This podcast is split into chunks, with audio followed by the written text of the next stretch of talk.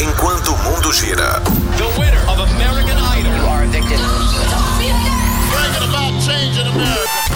Observatório. Observatório. Economia, política, esporte, saúde, educação, cultura, tecnologia, ciência.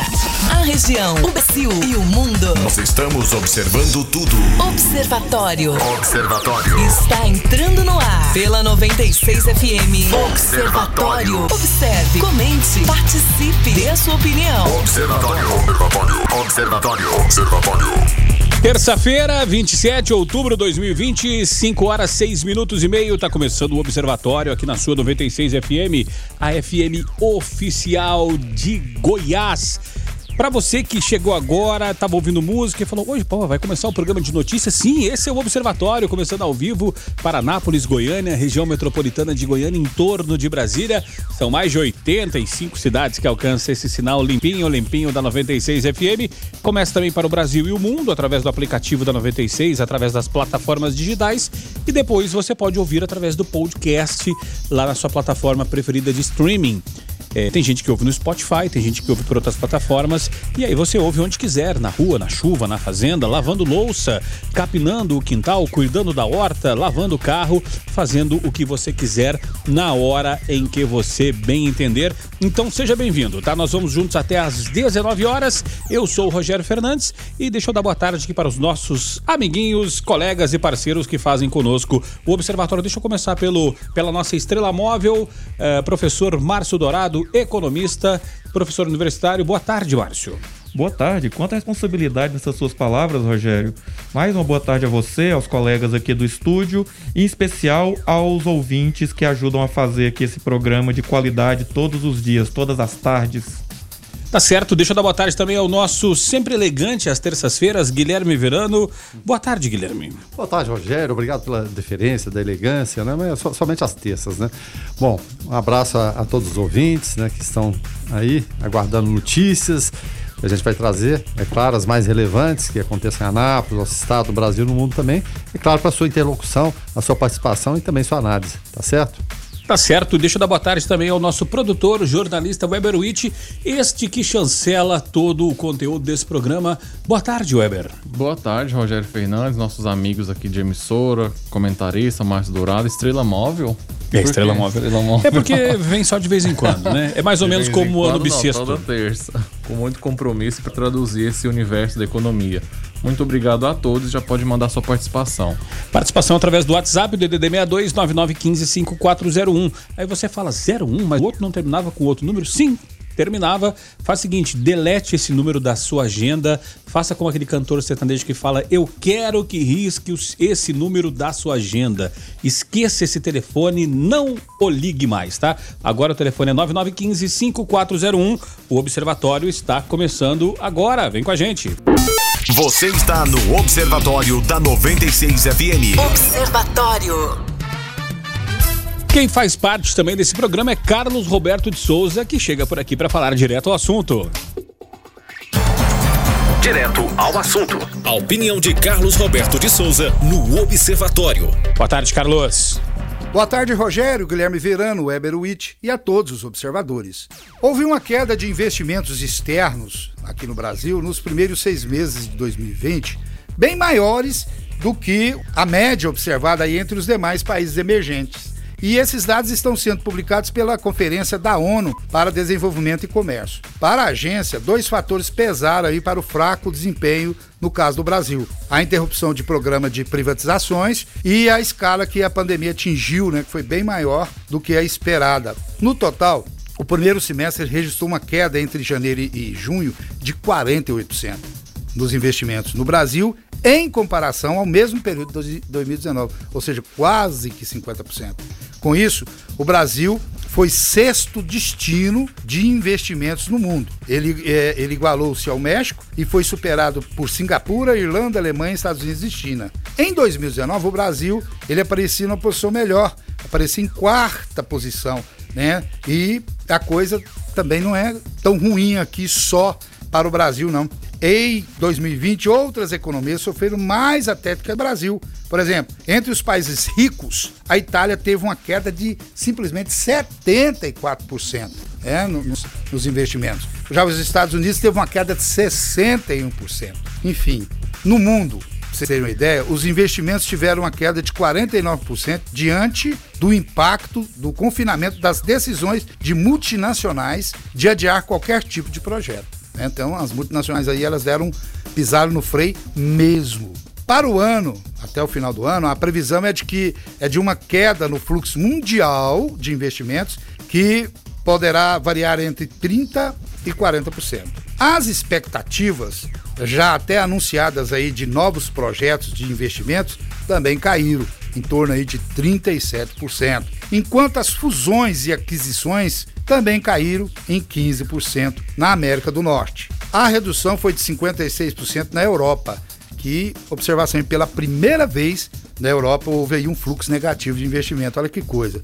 Mas o resultado brasileiro, infelizmente, é o pior que a média das economias emergentes e mais negativo que a média da América Latina. Ou seja, além da gente ser o pior dos emergentes, na América Latina nós também somos o, o, o impacto maior, o mais negativo. Em relação a essa expressiva queda de investimento aí, o ministro Paulo Guedes disse que o impacto da pandemia realmente foi maior do que todos esperavam, inclusive ele, e admitiu que as privatizações não foram prioridade no início do governo, quando ele focou mais na reforma da Previdência. Né? As atenções depois foram sentadas no, no Pacto Federativo.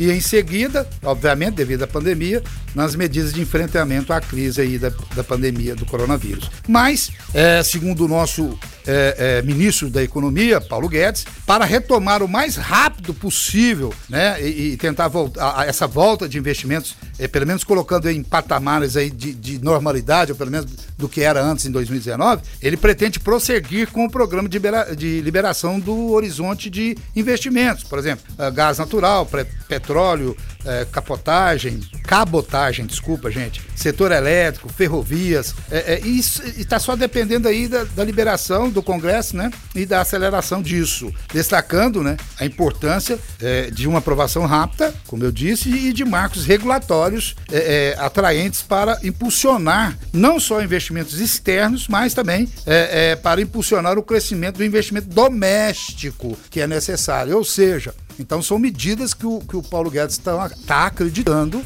que vão fazer com que os investimentos voltem à normalidade dentro de um tempo. Eu não acredito que seja tão rápido, mas espero que realmente medidas sejam tomadas para que comece essa retomada, porque o que nós menos precisamos nesse momento é de perder 50% de fluxo de investimentos no nosso país. Isso é horrível. Fiquem todos com Deus. Ademã que eu vou em frente de leve.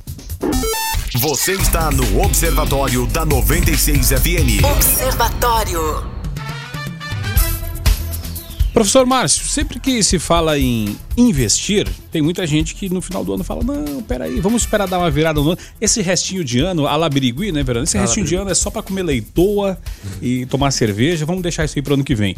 E, e, muita gente, quando fala investimento, fala: não, vamos esperar começar o ano, só que no Brasil o ano começa lá depois do carnaval, geralmente.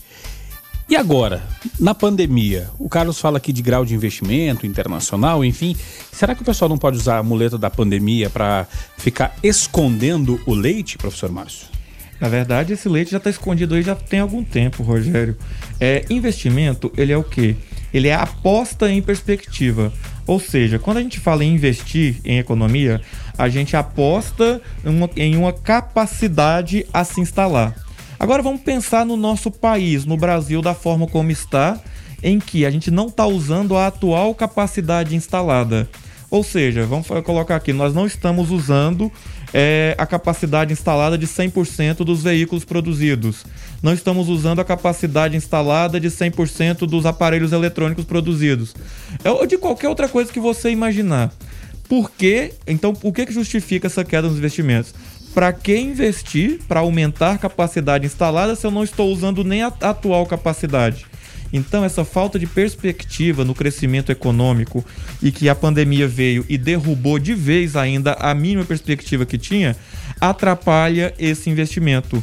Detalhe: se eu não tenho investimento, então eu estou mostrando que no futuro próximo o nível de emprego vai continuar lá embaixo. Por quê? Se eu não estou investindo um, com a perspectiva de crescimento, então, se eu tenho lá na indústria farmacêutica aqui no DAIA, por exemplo, 100 postos de trabalho na linha e não estou investindo na expansão, vai ter os mesmos 100 postos daqui um ano, daqui dois. Então, a pandemia é sim uma desculpa, mas, Rogério, o empresário ele não é bobo. É quem está por trás aí desse capital, ele não é bobo e se investe quando se tem perspectiva da utilização desse investimento. A gente chama isso aí de cálculo de taxa interna de retorno. Como não tem perspectiva de retorno, a economia recrudescendo, déficit público, a, fica parecendo aquela imagem da morte é, o tempo inteiro cercando esse governo com aquele cutelo. Então, infelizmente, nós não temos aí uma perspectiva. Isso vem, e assim, só para não falar que a gente está falando mal desse governo específico, mas o Brasil está sofrendo uma crise de investimentos desde o segundo, desde o início do segundo governo Dilma.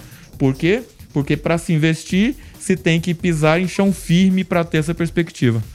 Agora, Guilherme, é interessante é, é, é, o Márcio falando isso, e eu lembrei da nossa entrevista de manhã com o Marçal, né, presidente do Fargo que ele falava justamente, nós indagamos ele, justamente sobre Anápolis ser um oásis dentro dessa questão uh, indústria farmacêutica e é, o que o Márcio disse que o empresário investe onde ele vê que tem retorno e ele falando justamente da dificuldade de crescimento por, por falta da mão de obra qualificada, né? Às vezes quer crescer, mas não tem gente, tem que ficar importando mão de obra.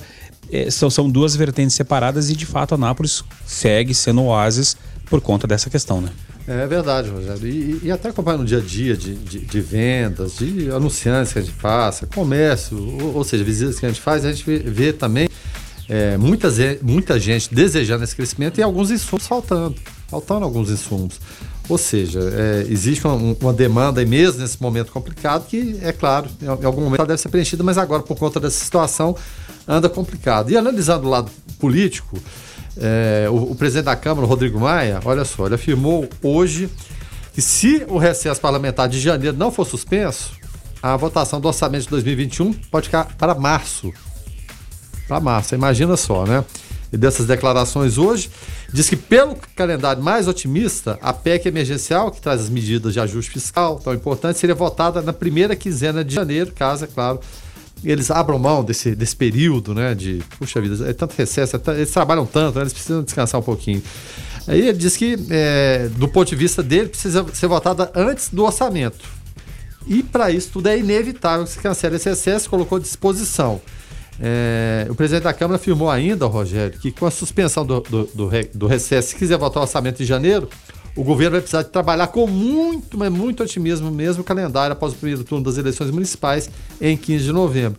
E parece agora que está todo mundo envolvido com a eleição, para-se tudo e fica para depois da eleição. O Brasil tem sempre depois. Depois do carnaval a gente vê, depois das férias a gente vê, depois da eleição a gente vê, e muita coisa fica aí para trás. É, depois da eleição voltarão a ser revistos os protocolos de distanciamento por conta da Covid e quem sabe depois da eleição, né, Guilherme Verano, se torne é, é, de novo proibido andar em cima de caçamba de caminhonete, né? É porque agora não tem problema. Agora tá liberado. Tudo liberado nesse, nesse período, né? Deixa eu dar um, um recado aqui e um abraço pro Claudemir, Claudemir, nosso ouvinte, falou boa tarde. Mandem um abraço a toda a galera do Flashback, ligados da melhor da cidade. Valeu, Claudemir, obrigado. E um abraço para toda a turma aí do Flashback que curte os programas aqui da casa, né? O, o, o Go Back, com duas edições, meio-dia e 11 da noite, trazendo o melhor do flashback. E de vez em quando na programação aí escapa uma musiquinha ou outra, um flashback, um madback. E eu sei que a turma gosta, gosta demais. E a gente seleciona o nosso programador musical, Nando Dias, faz isso de uma forma competentíssima, seleciona as melhores para que você curta aí.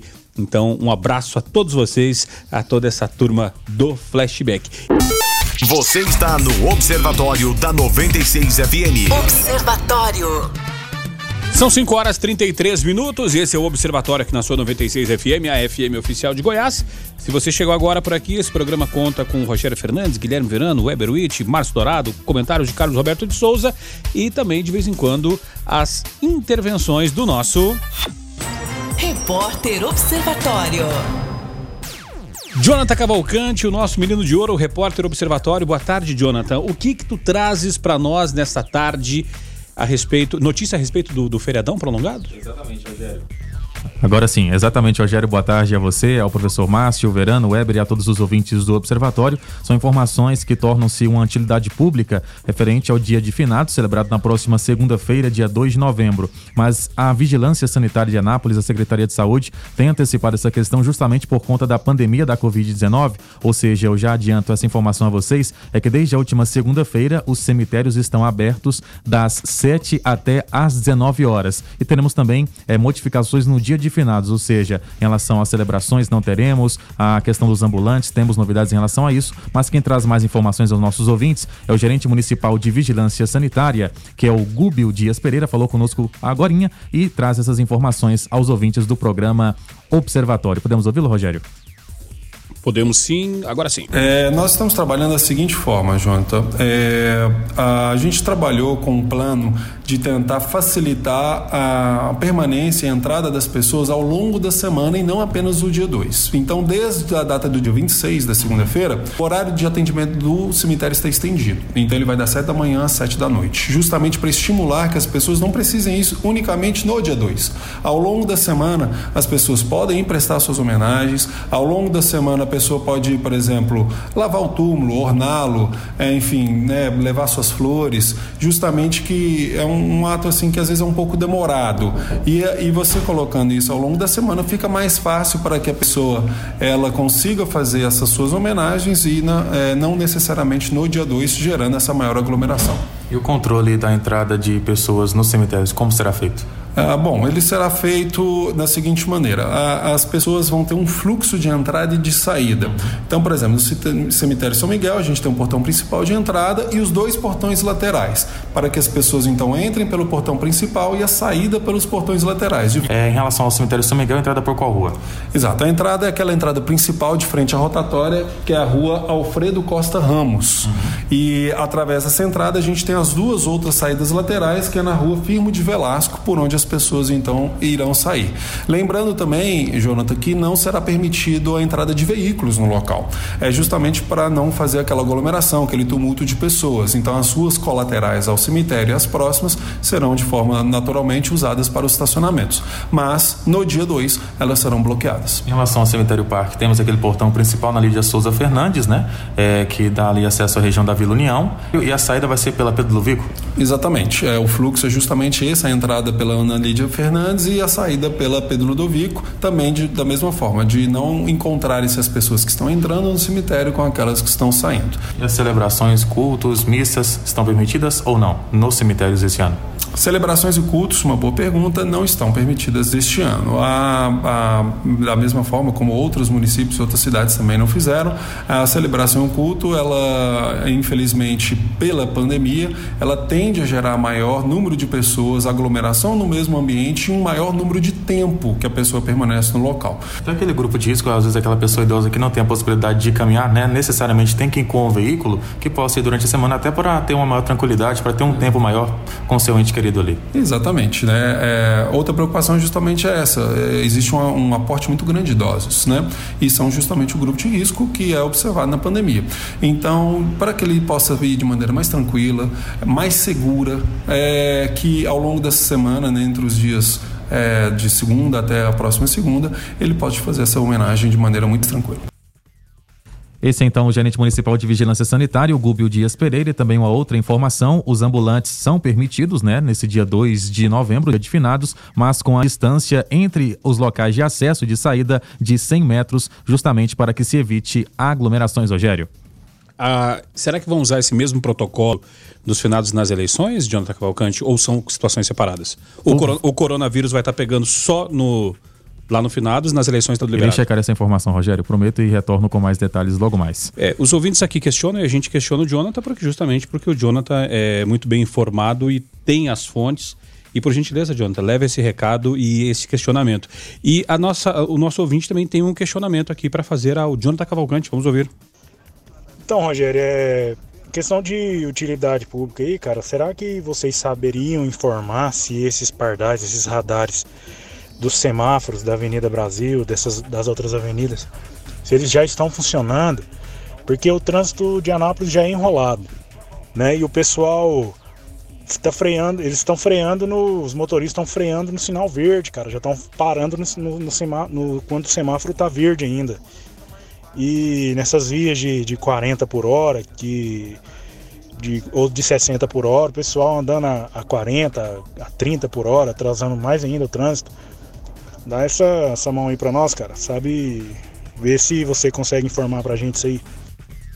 Obrigado, Claudio Honor, pela tua participação. Jonathan, eu já vi eh, técnicos de empresas de informática subindo na escada, um embaixo lá, outro lá em cima. Uhum mexendo e, e, ele funciona pela internet, né? Então ainda não está não tá funcionando, né? É, ainda não estão funcionando. Vários equipamentos já foram instalados nas principais avenidas da cidade, também outros pontos estratégicos que foram estudados por meio da CMTT, que é a Companhia Municipal de Trânsito e Transportes. Equipamentos instalados, porém, ainda não estão funcionando. Por que disso? É, será feita uma central aqui na cidade de Anápolis que é, receberá todos esses dados que serão enviados para o Detran de Goiás, ou seja, a interligação de todos esses equipamentos está sendo feita e deve ser concluída nos próximos dias. Isso a interligação. Após isso, será dado, conforme disse o, Igor Lino Siqueira, diretor de engenharia, um período de adaptação para que a população acostume novamente com as velocidades, com esses pardais que estão colocados não apenas nas principais vias, mas também na linha de ônibus. É importante ressaltar isso. Ou seja, estão instalados, mas ainda não estão funcionando. Não estão funcionando. Eu acredito que é, estarão funcionando efetivamente já quase no final deste ano de 2020, até porque existe um processo processo que é um pouco demorado. Então, 2021 é certeza que todos estarão funcionando, Rogério. Mas independente de estar funcionando ou não, sinal verde continua liberado para passar. Sim. O ouvinte falou, o pessoal não tá parando. Ter aquele desespero, né? Vamos sinal com verde calma. não multa, gente, mesmo com o pardal, o amarelo. Exceto se tiver é, velocidade acima da é, permitida é, na via. Justamente, mas é, é verde, né? Não, amarelo é, também atenção. é um alerta, é uma atenção. E aí o vermelho você para. O vermelho é para parar, não pode ir. Então o verde pode seguir, não mudou nada até então, né, Verano? Não, desde a época que eu ganhei, quando eu era criança, a autoescola Fonfon é, ensinava isso aí, né? Então não mudou nada. Tem gente que insiste que é, muda, mas não, né? Não muda não, continua valendo, a mesma regra desde sempre e é universal. Tá certo, agora são 5 horas e 41 minutos. Uh, Jonathan Cavalcante, muito obrigado pelos esclarecimentos e assim que tiver mais informações para trazer aqui para a audiência do Observatório, por gentileza o faça, porque a nossa audiência merece ter essa informação compartilhada por esse brilhante profissional que és tu, Jonathan. Muito obrigado pelas palavras horas. Inclusive, a Polícia Militar teve uma ocorrência juntamente com a vigilância de uma carga de queijo que vinha do Pará, cerca de três dias andando é, por, pelas rodovias e teria como destino pizzarias de Goiânia e de Brasília e foi interceptada pela polícia e com a vigilância de Anápolis. E aí o pessoal que gosta de queijo né, na pizza ia, ia dar ruim, Márcio. Às vezes o gostinho vem disso, né, Rogério? Mas é, é difícil. Aí a pessoa vai, come, tem aquela intoxicação, não sabe da onde vem é, determinados produtos. É, para o empresário, seria interessante que se fizesse a divulgação para onde ia isso aí. Claro, é, Goiânia e Brasília, porque eu acho que o consumidor teria direito de saber quem é que adquire produtos uhum. de procedência duvidosa e fornece isso aí para as pessoas. Isso é muito perigoso, pode até matar uma pessoa. Inclusive a alegação dos motoristas, né, eram dois veículos que foram interceptados, inclusive um deles irregular. A alegação foi de não, a carga saiu de lá resfriada. Mas saiu do Pará, gente. Vindo pra Goiás. Tava geladinha. Tava geladinha quando saiu de lá. É, é, é, é capaz de um usar ainda, mas tem aqueles queijos lá que tem mofinho por fora, não, mas e, uma coisa, uma coisa, outra data coisa. Data de validade também não tinha. Não tinha data de validade e, é claro, muito menos é, refrigerado com o veículo adequado para o transporte. Tem gente que arruma um carimbau, coloca lá, opa, tá valendo desde hoje, dia 27 de novembro. É, enfim. Você está no Observatório da 96 FM. Observatório. 5 horas e 51 minutos e esse é o Observatório aqui na sua 96 FM, a FM oficial de Goiás. Economia. Dívida pública sobe 2,6% em setembro e alcança 4,526 trilhões. É isso mesmo, trilhões de reais. A dívida pública federal em títulos que inclui os débitos do governo no Brasil e no exterior registrou aumento de 2,6% em setembro e atingiu essa, essa marca né, de 4,526 trilhões, informou a Secretaria do Tesouro Nacional hoje, terça-feira. Em agosto, a dívida somava 4,412 trilhões.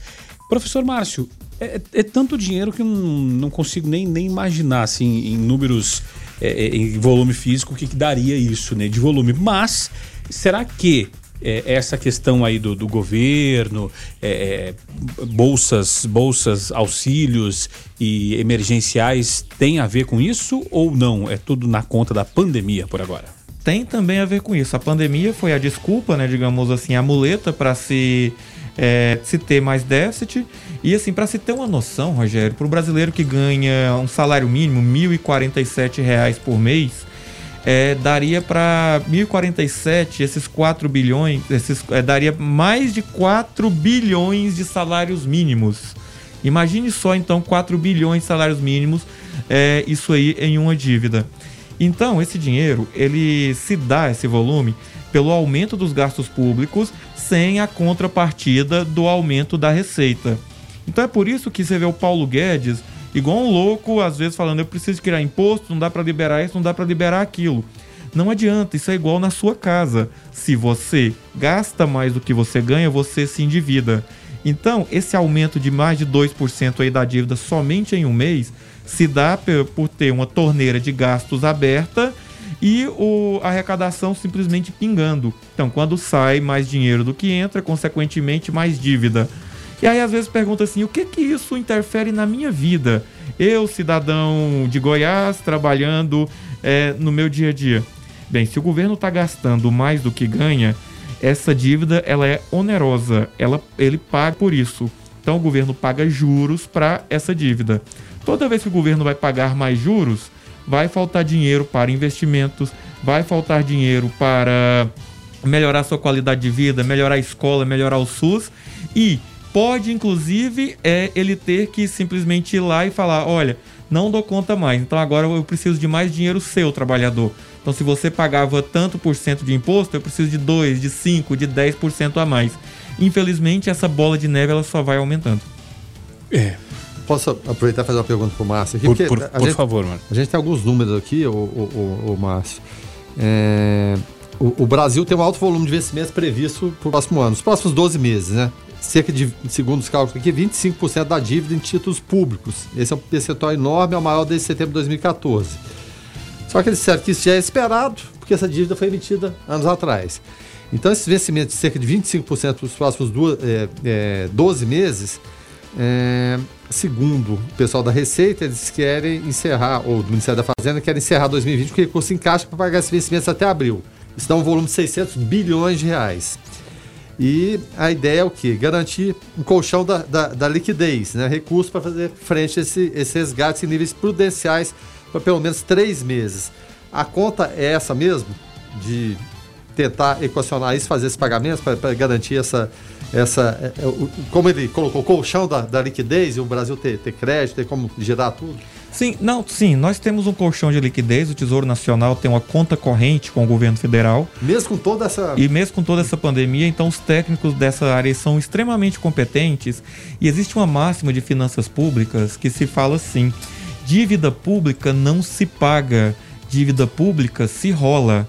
E aí, quando a gente, eles falam desses três meses, é porque eles seguram esses três meses de dívida e vão emitindo novos títulos com vencimento mais à frente, 5 anos, 10 anos, Igual esse 25 aqui, anos. Já era esperado e já sabia o que ia vencer. Né? Justamente. Então, existe toda uma programação para a rolagem dessa dívida. Lembrando que com os juros mais baixos, essa rolagem está sendo até menos onerosa do que a dívida que foi rolada lá atrás. Mas, infelizmente, nós temos aí um principal só aumentando. Então, existe uma programação o Brasil hoje ainda não está, apesar de estarmos sendo endividados, ter que pagar juros, mas ele ainda não está, digamos assim, com a faca no pescoço. Mas se não cuidar, se esse orçamento tiver previsto aí, é, que está previsto continuar dessa maneira, déficit após déficit, nós entraremos quase numa insolvência daqui coisa de cinco anos ou menos. Agora, é, falando em insolvência, né? É... Você está no Observatório da 96 FM. Observatório. Falando em insolvência, eu lembrei do preço do combustível que nos faz mês a mês, é, principalmente quem tem o carro como fonte de, de trabalho e de locomoção, é, entrar em insolvência financeira uma vez que o preço do combustível sobe, sobe. E dessa vez nós vamos falar de que a Petrobras, a partir de hoje, terça-feira, é, começa a valer os novos reajustes para os preços dos combustíveis nas refinarias, conforme anunciado pela Petrobras. E a notícia é boa o preço da gasolina terá queda de 5%, enquanto para o diesel é, S10 e S500 a redução será de 4%. A gasolina já teve 35 reajustes em 2020, dos quais 16 foram de aumentos e 19 de reduções. Agora, mais uma vez, eu pergunto: será que isso lá na refinaria, esse 5%, vai chegar na bomba ou corre o risco de não ser repassado, Márcio Dourado? corre o risco de não ser repassado. Lembremos que quando o reajuste é para cima, é, imediatamente ele já está nos postos. Quando ele é para baixo, muitas vezes se coloca culpa no transporte, culpa na distribuidora e por aí vai. Só para situar, você consumidor que abasteceu essa semana, que passou na frente de um posto essa semana, é, a Petrobras está baixando 7 centavos na refinaria. Vamos ver semana que vem quanto é que isso vai baixar para você, pessoa física, pessoa real aí que abastece diariamente. Tá certo, são 5 horas e 58 minutos e quando o assunto é urgente, nós trazemos para você em primeira mão aqui. Último minuto. Jonathan Cavalcante, o que, que aconteceu aí no último minuto?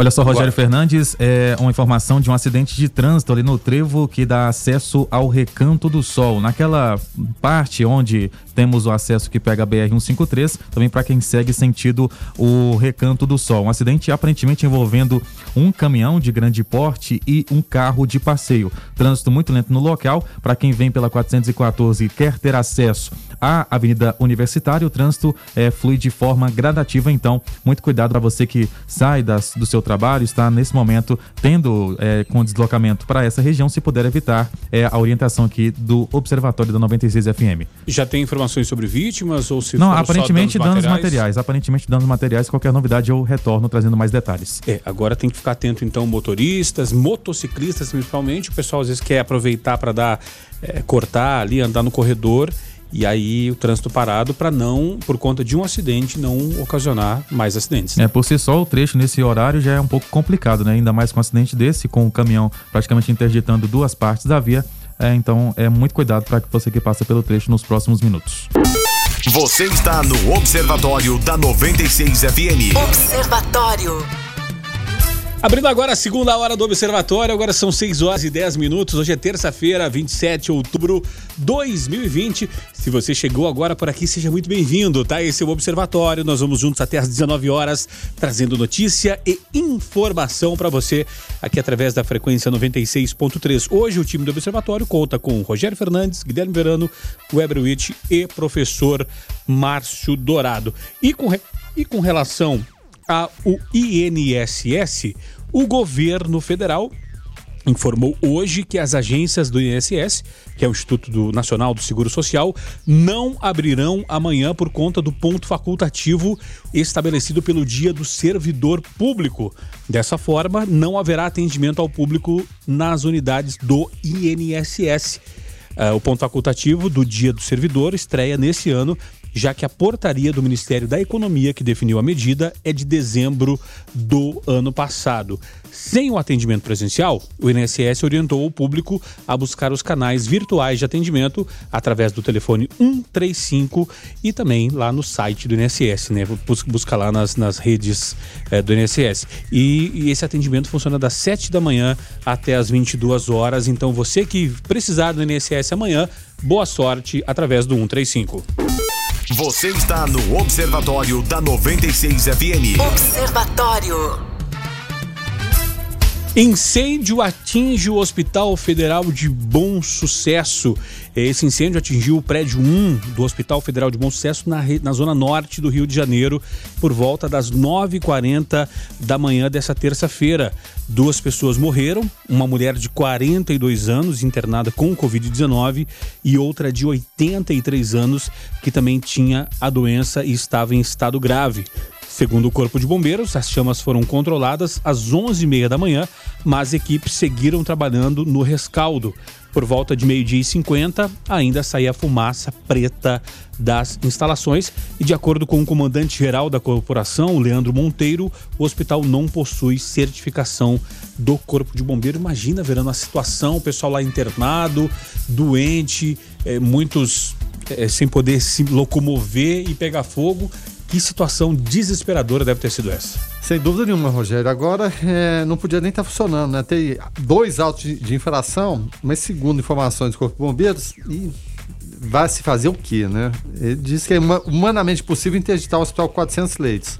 Ou seja, pagou-se uma taxa de risco. Não devia estar funcionando, mas está funcionando porque o que é que vai fazer com essas, essas pessoas? Esses 400 leitos aí, provavelmente todos ocupados. Vai levar esse pessoal para onde? Enfim, mas não funcionava. E parece que o Rio de Janeiro não aprende com as tragédias, né? Ninho Urubu também não podia estar daquela forma, para aqueles meninos estarem lá, aquelas crianças, jovens, adolescentes, enfim, estarem lá. Teve notificações, prefeitura, e continuou funcionando da mesma forma, até que a tragédia aconteceu. Aconteceu agora com o Hospital de Bom Sucesso, vai acontecer outro. O Brasil, uma tragédia sucede a outra. E por conta disso, ah, não, mas como que a gente vai, vai desalojar esse pessoal? Como que a gente vai, vai fazer? Então fica funcionando na, por conta e risco. Ou seja, você tem uma lei, tem uma legislação e parece que ela é feita para não ser cumprida, porque a gente não tem as condições sanitárias, hospitais suficientes para as pessoas. E aí a tragédia acontece, né? Duas pessoas morreram, poderia ter sido mais gente, e aquela situação terrível. Você tem que tirar gente que está com entubado, gente com respirador, gente assim operada, enfim, descer aquelas pessoas todas e, e usaram, inclusive, uma, uma garagem de uma, uma, uma, revenda, alguma uma revenda uma de borracharia. engano, uma borracharia lá, né, que é, é claro serviu para isso tudo. Então, o Brasil e, e, o Rio de Janeiro em especial, Rogério, é uma, é uma situação caótica de uma tragédia suceder a outra. Vou lembrar, né, que eu, eu sempre gosto de voltar um pouquinho no passado. Anos 70 que tivemos duas grandes, enormes tragédias em São Paulo, em prédios residenciais e, e comerciais. O edifício Andraus e o edifício Joelma. Morreram centenas de pessoas. Aí você pensa, isso aconteceu 40 e tantos anos atrás, mudou alguma coisa? Mudou, mudou para pior, porque hoje a gente tem tecnologia, tem informação e parece que as coisas não acontecem como tem que ser. É, e vendo as imagens, do, lógico que guardadas as proporções, porque um, num local tem gente e no outro local tinha mercadorias, a gente nota que o incêndio aqui do Armazém Eldorado foi muito maior, é, pelo menos na questão visual, Sim. e graças a Deus não tivemos vítimas por aqui, professor. Pois é, e só para situar, esse Hospital Federal de Bom Sucesso é o mesmo que teve ano passado uma diretora exonerada por ter gasto 156 mil reais em uma festa de aniversário, enquanto faltavam insumos básicos e vistorias de incêndio. E duas pessoas já morreram é, em decorrência de remoções causadas é, do incêndio. É, a última foi uma senhora que infartou ao ser ao, na, na transferência é, de instalações. Então é o mesmo hospital, quer dizer, 156 mil reais para uma festa de aniversário e não ter o laudo do Corpo de Bombeiros é, contra incêndios. É chebeira o ridículo algo disso nesse país. Prioridade, cada um tem as suas e essa gestora possivelmente tinha as suas, né? Festa melhor do que do que investir em segurança e, e, no conforto e na prevenção de possíveis acidentes. Agora, ah, falando ainda a respeito de hospital, é, Maguito Vilela, é, candidato a, a prefeito aqui de Goiânia, tem atualizações com relação ao caso dele. Nesse caso, o assunto aqui é eleições. Eleições 2020. Voto consciente é democracia.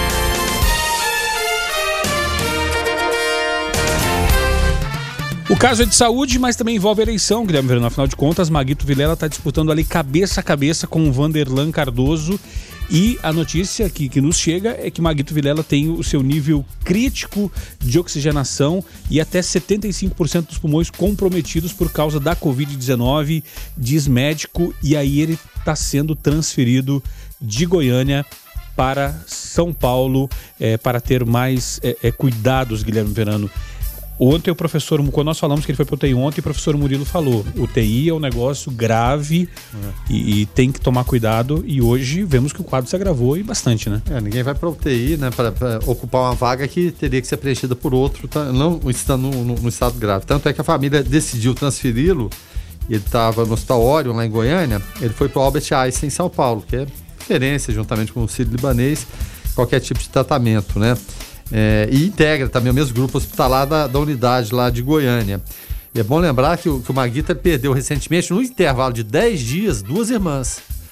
É, as duas um pouco mais velhas que ele, ele tem 71 anos, já, é, é claro, evidentemente a faixa de risco, quando tinha 76, a outra 82 anos.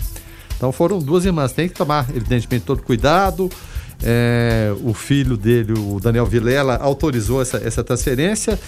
É, ele está indo ao UTI imóvel, já deve ter chegado de São Paulo, que essa transferência ia começar por volta das 16h30 e foi acompanhada por equipes médicas de Goiânia e, e São Paulo. O médico particular dele está junto também.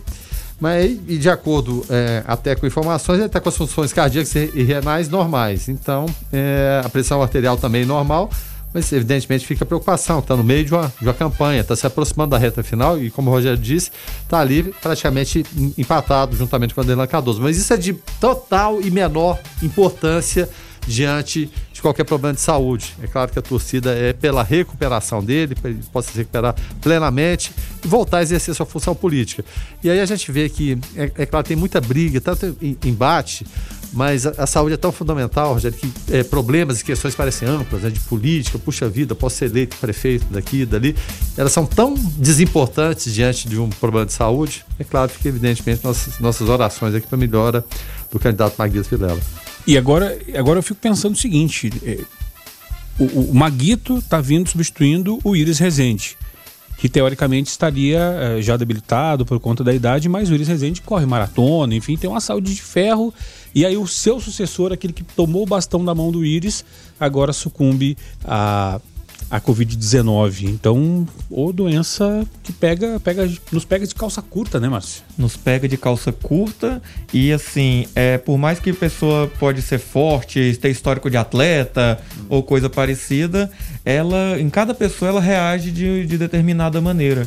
A mortalidade ela tem reduzido porque, é, graças a Deus aí, as pessoas, os médicos têm aprendido a manejar melhor a doença, mas ainda assim não é caso para se baixar a guarda para a Covid-19. Agora são 6 horas e 20 minutos, esperando. E até em, em, relação, porque evidentemente a preocupação é total na saúde, mas as pessoas perguntam é, a candidatura, de que forma é, fica, né? fica, né? Aí o filho dele, o Daniel Vilela, descartou no momento qualquer discussão sobre a troca do, do pai, né, do Maguito Vilela, como candidato à cabeça de chapa. E questionado até sobre o impacto da ausência do, do Maguito na campanha, Daniel disse que, é claro, vai prejudicar a programação, o custo das atividades, mas por enquanto o candidato a vice-prefeito na chapa, Rogério Cruz, e os demais representantes do partido vão tocar esse projeto do dia a dia, do corpo a corpo, dos encontros aí que são possíveis nesse momento de pandemia. 6 horas e 20 minutos, os nossos ouvintes participando aqui através do 9915-5401. O nosso querido ouvinte, o Moisés Santana, ele falou: oh, Estou chegando agora de Goiânia e estamos ouvindo vocês. Obrigado, obrigado, Moisés Santana, pela sua participação. Obrigado pela audiência. Você está no Observatório da 96 FM. Observatório. 6 horas 31 minutos, esse é o Observatório aqui na sua 96 FM. E como passa rápido o tempo, porque de, de nós já passamos de três partes de quatro. Estamos na, na, na, no última, na última fatia dessa pizza de quatro pedaços que chama-se Observatório, Fernando. É, rapaz. Eu acho bom essas contas, né? Mas passa muito rápido, sim. Eu lembro da poupança Bamerinos, o tempo passa, o tempo voa e a poupança Bamerinos continua na boa, acabou. É, justamente. E com relação ao tempo passar, né, muita gente acha que dinheiro cai do céu e caía na época do BNDES, inclusive diriam que abriu uma caixa preta do BNDES, mas enfim, isso é, é assunto para um outro momento, porque o Banco Nacional do Desenvolvimento Econômico e Social, o BNDES, afirmou hoje que o conjunto de medidas tomadas em apoio a empresas atingidas pelas medidas de isolamento social desde o início das quarentenas decretadas no país em março soma cerca de 125 bilhões de reais. Segundo o Banco de Fomento, desde março, 258 mil micro, pequenas e médias empresas, uh, que empregam cerca de 8,5 milhões de pessoas, foram atendidas pelas medidas. Professor Márcio, quando nós vemos esses números absolutos, parece ser muita coisa, mas dividido para esse tanto de gente, é impactante ou o BNDES poderia ter feito mais? Sempre se pode fazer mais, Rogério, mas é impactante sim. Para o empresário que está ali arrochado, precisando de capital de giro, precisando de é, pagar um, um certo investimento que ele fez, é, qualquer coisa, qualquer recurso com juros baixos já refresca para ele.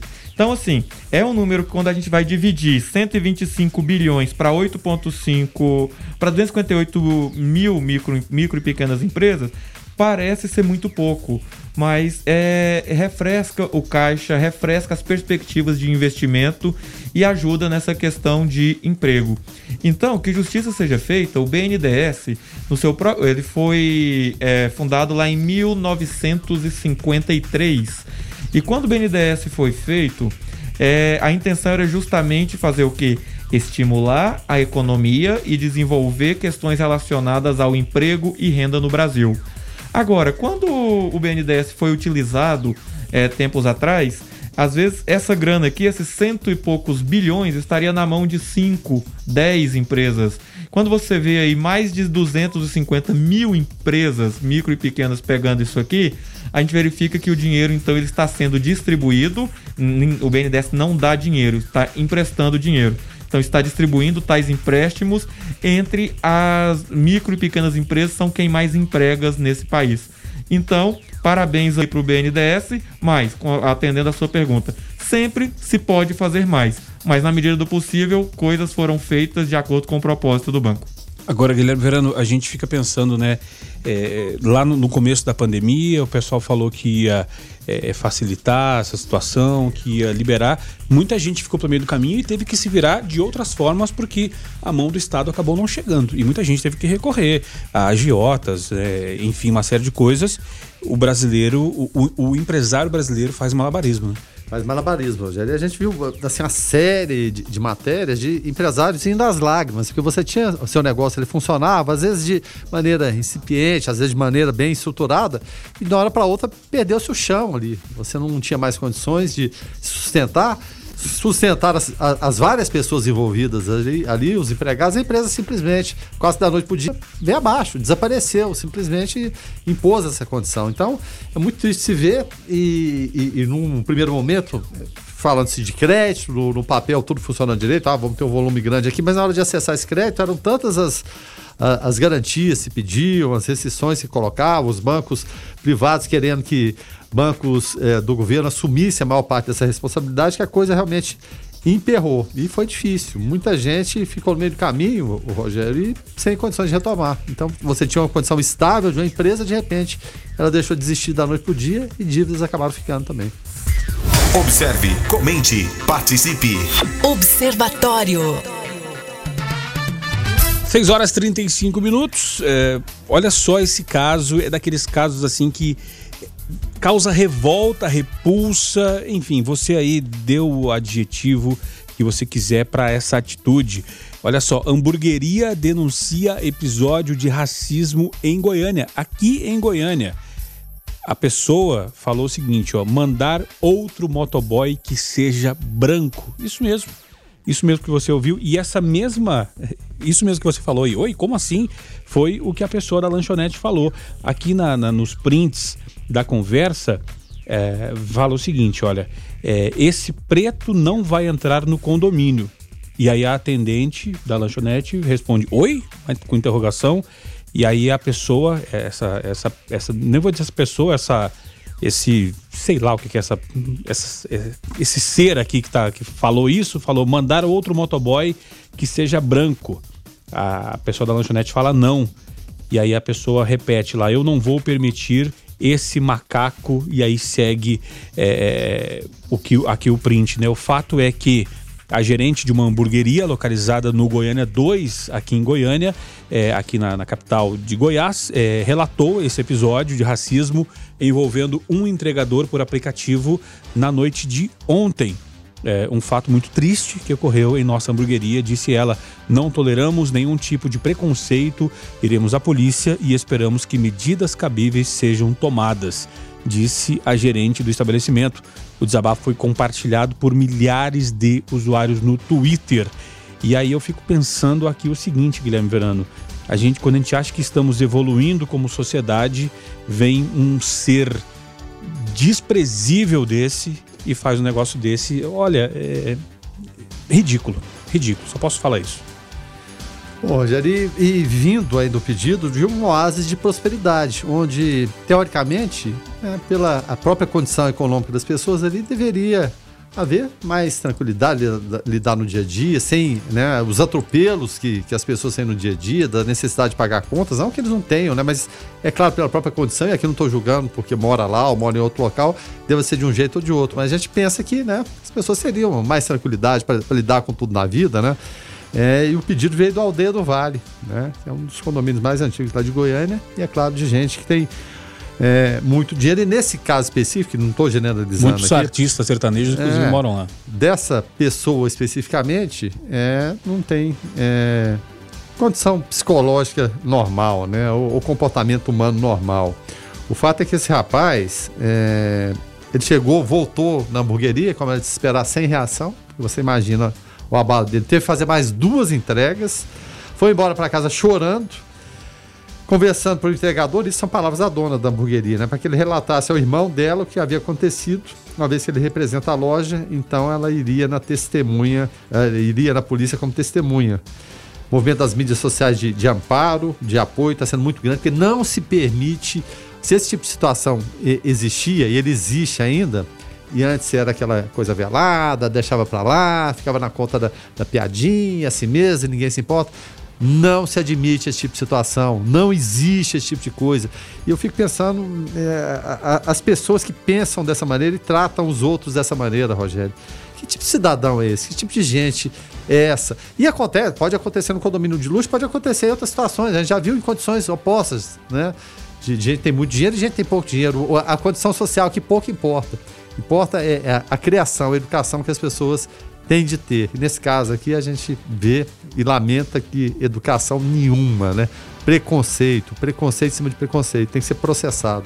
Agora, é, infelizmente, sabemos que essa pessoa, até porque por ter acesso a excelentes advogados, possivelmente não vai acontecer nada com ela porque os advogados primeiro que vão é, descaracterizar aqui o crime de racismo e, e enquadrar ele em injúria racial. Pro, provavelmente vai falar, não, ele tem vários amigos pretos, inclusive, Justo, ele convive muito bem. É, esse é o primeiro argumento. É, né? justamente. E aí, a, a gente sabe que o tribunal da internet se fosse ao contrário, professor Márcio, se partisse por parte da empresa alguma atitude como essa, essa empresa já estaria falida porque a política do cancelamento agora ia acabar com a reputação dessa empresa e não ia acontecer. Mas como é por parte do, do cliente, de alguém de condições abastadas, não vai acontecer nada. Infelizmente, isso é, assim, é, é, é lastimável. No máximo aí, eu acredito que deve doar uma cesta básica, algo nesse sentido e daqui eh, alguns dias ninguém mais lembra disso. Mas você, ouvinte que está nos ouvindo, é, quem, quem dá audiência para esse programa, saiba que é, racismo é algo que não se admite. Racismo é algo que a gente tem que se ver, tem que apontar, tem que apelar, é coisa que não se deve admitir. E eu não falo só pela questão do tempo histórico que nós estamos, mas é algo assim que o ser humano não existe raça no ser humano. A raça nossa é, a, é o ser humano, independente da cor, independente da etnia, independente da origem. O nosso ouvinte Claudemir fala que crimes como esse acontecem a todo minuto. Claudemir sabe, já deu relatos aqui pra gente que já viveu isso na pele, então é, tem propriedade para falar dessa situação. São 6 horas e 41 minutos. A gente vai fazer um intervalo comercial rapidinho e já já a gente volta. Observe, comente, participe. Observatório. 6 horas 46 minutos e a intenção de consumo das famílias, é, medida pela Confederação Nacional do Comércio de Bens, Serviços e Turismos, a CNC, subiu 0,9% entre setembro e outubro para 68,7 pontos mas ainda cai 26,4% ante outubro do ano passado. A pontuação do índice para um mês de outubro é a pior desde o início da série histórica em janeiro de 2010. Além disso, a entidade informou que o saldo positivo na comparação com setembro não impediu o índice de permanecer abaixo de 100 pontos, ou seja, aquém do quadrante favorável.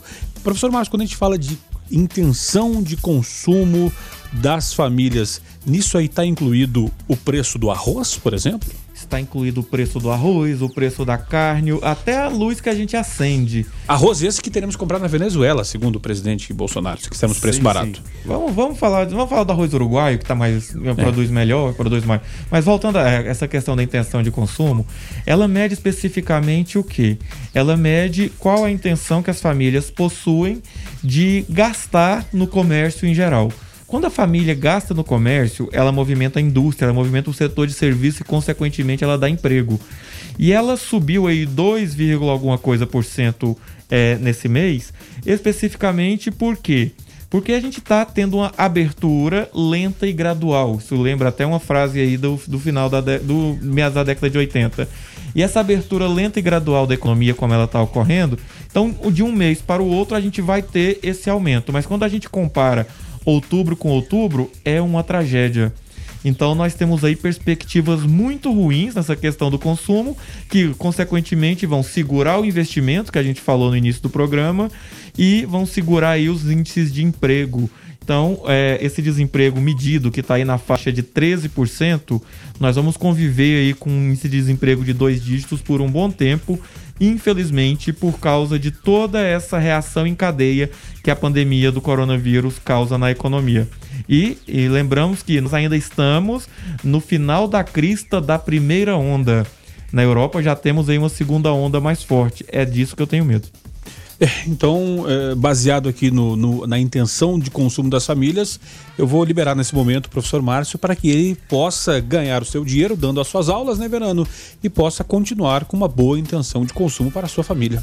Sem dúvida nenhuma, Rogério. É sempre muito boa a, a- participação do Márcio, porque o, o economista tem hora que é complicado. Muito embora o brasileiro tenha se tornado especialista, porque a gente viu tantos planos, plano, plano verão, Bresser, Collor, um, dois, cru- eh, Cruzeiro, Real, Cruzado. Você fala do plano verão, eu lembro da Enel que tem um plano verão, Verano. Não, mas não tô falando disso, agora, agora não. Um plano verão que não funciona. Aí quando a gente tem um, um professor como o Márcio, que além de tudo é amigo nosso, né? Que coisa boa que é compartilhar essa, eh, essa conversa com ele todas as terças- terças-feiras aqui.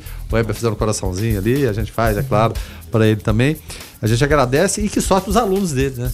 Tem eh, eh, um professor com essa competência e com essa capacidade de trans- tra- eh, transmitir matérias que as pessoas acham complicadas, que envolvem números, matemática, a maioria da população é avessa, e traz para a linguagem comum nossa e dos alunos dele. Que coisa boa. Obrigado por descer até o nosso nível, professor, e nos fazer entender um pouco mais de economia. Até a semana que vem. Gente, apesar do constrangimento com tanta deferência. É, Não, o pedido de empréstimo vem do- depois, dos do senhores, áudio. agradeço muito. Terça-feira que vem estaremos aqui e agora eu vou ali falar para uma turma de ciências contábeis sobre investimentos. Agora, para investir a gente tem que poupar, né, pessoal? Fica a dica. Observe, comente, participe. Observatório. E o jornalista da TV Imperial, afiliada da Record TV, Romano dos Anjos, foi encontrado com vida na manhã de hoje em uma região rural de Boa Vista. Segundo informações, ele foi eh, encaminhado para o pronto-socorro com ferimentos leves para receber os primeiros atendimentos. Ah, Romano, para quem não sabe, foi sequestrado na noite de segunda-feira após suspeitos terem invadido sua casa e abordado ele e a mulher. A apresentadora Natasha Vasconcelos, a esposa do apresentador, relatou que os suspeitos xingaram o casal no momento do sequestro e tinham armas em punho. Vale lembrar é, que este apresentador, esse jornalista lá, é bastante, bastante firme né, nessa questão de, de fazer denúncias, enfim, e acabou sendo vítima. Aliás, mais um jornalista vítima de agressão. Tivemos casos aqui em Anápolis recentemente. É, como são vários vítimas de agressão, seja agressão física, como aconteceu conosco, seja agressão verbal, enfim, fruto da intolerância, Rogério. Você parece que não pode falar nada que contraria, a- as pessoas se julgam donas da verdade. Ninguém é dono da verdade, nem nós, nem os outros. A gente traz informação e tenta debater essa informação. Mas quando a intolerância toma conta, aí não tem jeito, não há debate possível. E quando a intolerância chega nesse nível do, do raivoso, né, do, do mais radical, de que eu tô certo e alguém tá errado, é o quê? Fazer o que fizeram com ele. Graças a Deus, nada demais aconteceu, mas parece que quebraram os braços, as pernas dele. Ou seja, que tipo de gente é essa que sequestra os outros, bate em, em- em nome da moral e dos bons costumes? Que moral e bons costumes são esses? você não pode simplesmente ter uma opinião diferente dos outros. As pessoas não toleram opiniões diferentes e por conta disso agridem, querem matar, como mataram vários jornalistas já. Em nome de quê? Que, que liberdade é essa? Não querem liberdade nenhuma? Querem, vão acabar com a, com a imprensa? Vão viver ditadura? Não, não é isso mais. Isso já deveria ter sido uma página virada há muito tempo, lá atrás, lá em 85, tá certo?